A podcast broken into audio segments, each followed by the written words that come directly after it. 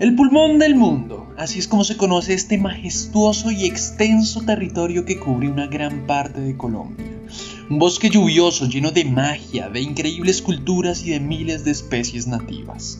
El bosque del Amazonas ha sido objeto de infinitos documentales y programas de televisión, siendo una de las zonas más importantes de la Tierra, y a pesar de que la deforestación ha afectado a gran parte de este, sigue siendo uno de los bosques más fascinantes, dada su variedad y singularidad de plantas y animales que lo habitan. Hoy contaremos nuestra historia, adentrándonos en la magia de la Amazonía. Sin más que decir, les habla Fabio Higuera, alias el Fabis, y los invito a que se sumerjan en estas historias. Sí, usted que me está escuchando, póngase sus audífonos, suba el volumen y disfrute de este séptimo episodio. Bruma Negra, una narración de Somos Historias.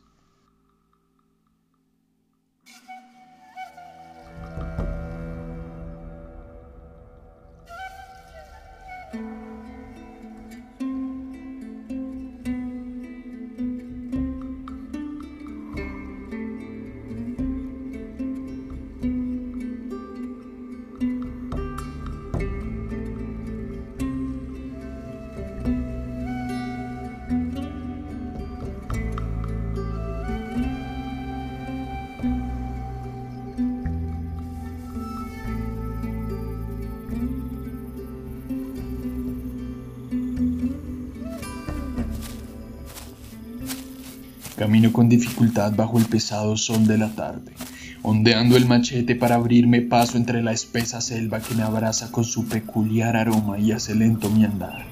La humedad y el sudor de mi frente han lavado por completo mi camisa. Las aves regresan a sus nidos y como un concierto que se avecina desde los cielos, van copando cada uno de los árboles a mi alrededor. Nunca mueran, pienso mientras camino bajo los imponentes cedros y tajivos. El sonido del río me indica que estoy cerca y la brisa que trae con él me da un segundo aire para continuar. Unos cuantos metros más y estaré en casa. Mantengo mi paso firme entre la espesa selva. Cante, un cachorro labrador que encontré un día sobre el camino, ladra a lo lejos. Ha de estar emocionado por verme. Hace varios días que salí de casa y no lo traje conmigo. Es el primer viaje que hago sin él, ya que su pata quedó lastimada en la última quema que nos cruzamos. Allá está. Finalmente la veo. Mi linda cabaña. Cante corre emocionado a mi encuentro, seguido de Yuma, mi hermanita de apenas seis años. Corre con torpeza entre la alta vegetación. ¡Mamá! ¡Papá ya llegó! ¡Una llegó! grita Yuma. Un abrazo conmovedor llena mi cuerpo de fuerzas, dejando a un lado el cansancio y olvidando los largos días de camino. Me dejo fundir en esos delgados brazos de niña que se cuelgan a mi cuello. Cierro los ojos y el majestuoso sinfín de sonidos calma mi ser. Estoy en casa.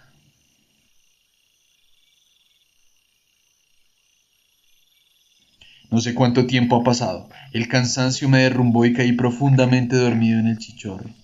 Las lagartijas interpretan sus melodías dando entrada a la noche, seguidas de unos cuantos sapos y uno que otro grillo.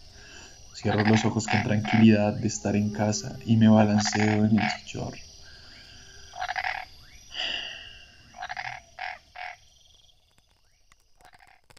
No puedo respirar. La madera cruje a mi alrededor y el cielo se pone negro. Me sangran las manos y los pies. No puedo correr, no sé qué hacer. Estoy ahí sembrado como otro árbol en la selva.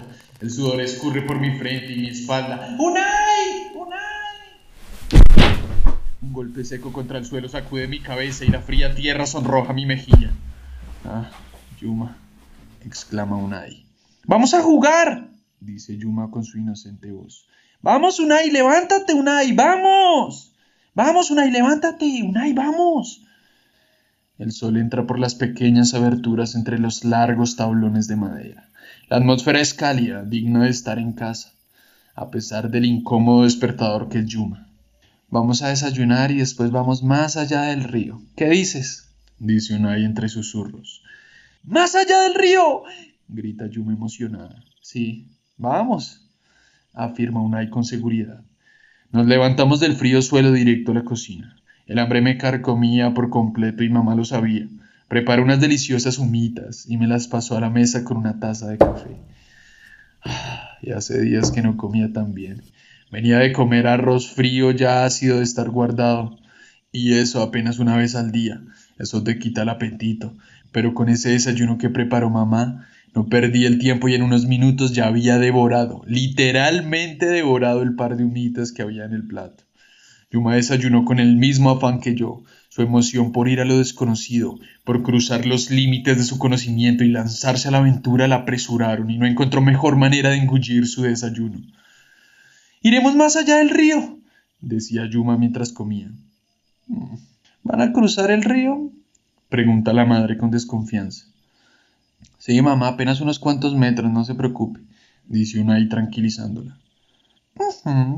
Asiente Yuma con la boca llena. Termino mi desayuno y me levanto por un vaso de agua. Yuma espera impaciente en la puerta para que salgamos a explorar. Es su juego favorito. Solo caminar por ahí recogiendo rocas y levantando hojas. Siente que está descubriendo un nuevo mundo. Y bueno, en cierta medida tiene razón. Luego de una larga espera para Yuma, apenas unos cuantos segundos, suelto a Cante y salimos a caminar entre la densa vegetación. Es un día soleado y parece que no lloverá. Caminamos cerca de las cabañas del lugar y tomamos el camino rumbo al río, sí, el mismo por el que llegué hace unas horas. Cante se toma confianza y camina frente a nosotros. Parece que su pata está mucho mejor. Luego va Yuma con la mirada en alto esperando la llegada al río. Me conmueve su dulzura. Cómo se emociona con esas cosas tan sutiles y detalles tan pequeños. Es una pequeña muy valiosa. El río con su brisa característica nos recibe luego de minutos de caminar. Los pájaros orquestan nuestra entrada y el primero en saltar al río es Cante.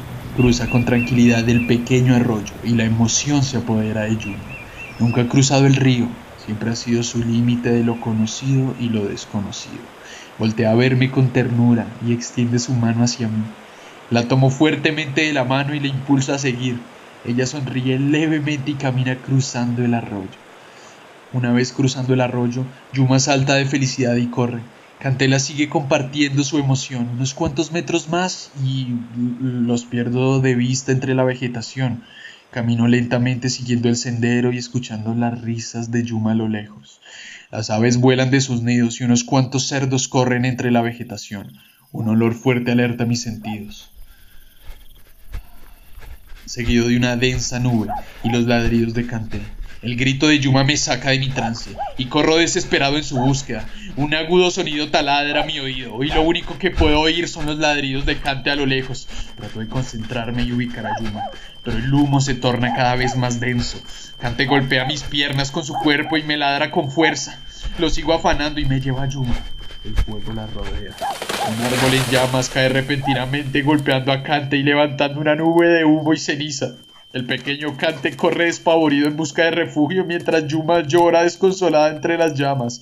Logro verla cubierta de cenizas y me abalanzo sobre el fuego para apartarla de allí. Son solo segundos. El árbol cayó y Sí, el inmenso cedro cubierto de llamas se desplomó sobre ella. No logré llegar a ella. No pude protegerla. Sabía que había empresas quemando el bosque a ese lado del río, pero no pensé que llegarían tan cerca. Muy bien, señor. Gracias por la declaración. Es todo lo que necesitábamos saber. Lamentamos su pérdida y nos pondremos en contacto para continuar la investigación afirma un oficial de la región.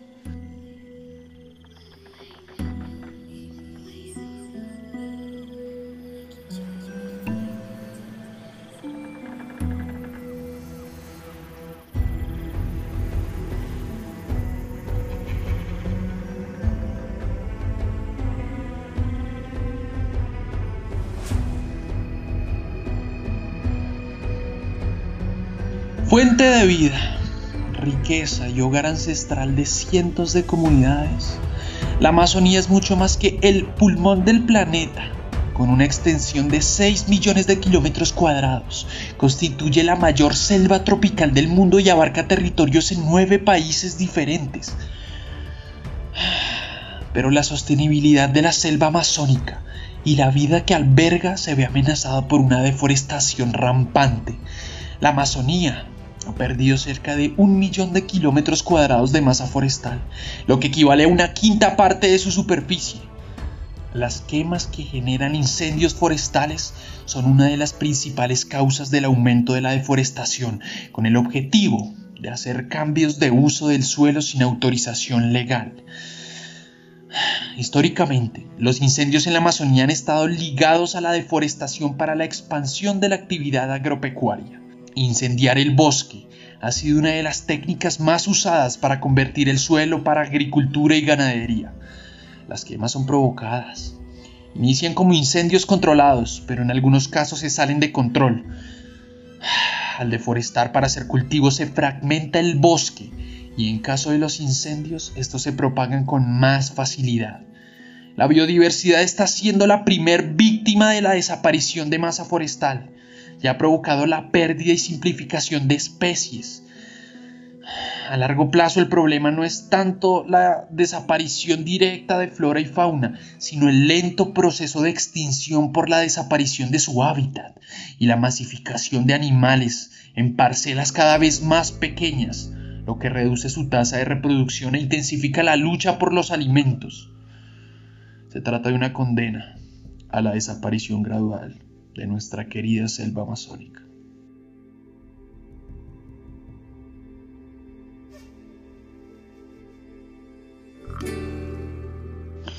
Este episodio es un llamado a no perder la vista de este majestuoso paraíso, a poner los ojos y nuestros esfuerzos en contra de este problema que está acabando con la riqueza natural de nuestro país.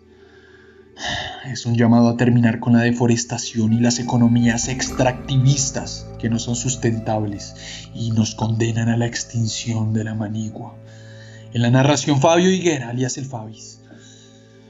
Este podcast fue posible gracias al equipo de Manigua Creative Group, Andrés Varela, Jimena Castro y Fabio Higuera, la edición y musicalización del equipo de sonido de Manigua Creative Group. Y recuerden que los paquetes de Foleys, la música y demás lo pueden encontrar en www.manigua.com. Y bueno, queridos oyentes, ¿qué opinan ustedes? Después de escuchar este pequeño relato, como esta y miles de historias parecidas todos los días.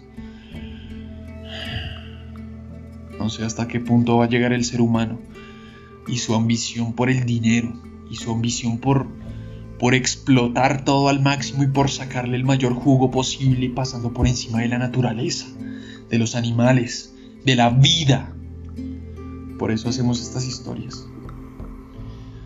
Para que la próxima vez que estés en la calle y quieras arrojar un cigarrillo al piso, un papel de papas, un jugo a la calle, piensa que todo esto está contribuyendo al deterioro de nuestro bien más preciado como sociedad, la naturaleza. Así que cada quien puede hacer conciencia y aportar su granito de arena muy importante para esta lucha. Cuéntenme qué opinan en las redes sociales, si desean que narremos alguna historia, algún suceso en específico, contáctenos por ManiguaCG en Instagram bueno, nuestras redes sociales están en la descripción. La verdad tengo el corazón en la mano y un nudo en la garganta porque no sé hasta qué punto los seres humanos y como sociedad entenderemos que estamos dañando lo más preciado que tenemos y que el dinero no es más que un simple papel. Pero los recursos naturales son indispensables para la vida del ser humano. Nos escuchamos en una próxima ocasión, mis queridos oyentes. y cuidemos el planeta.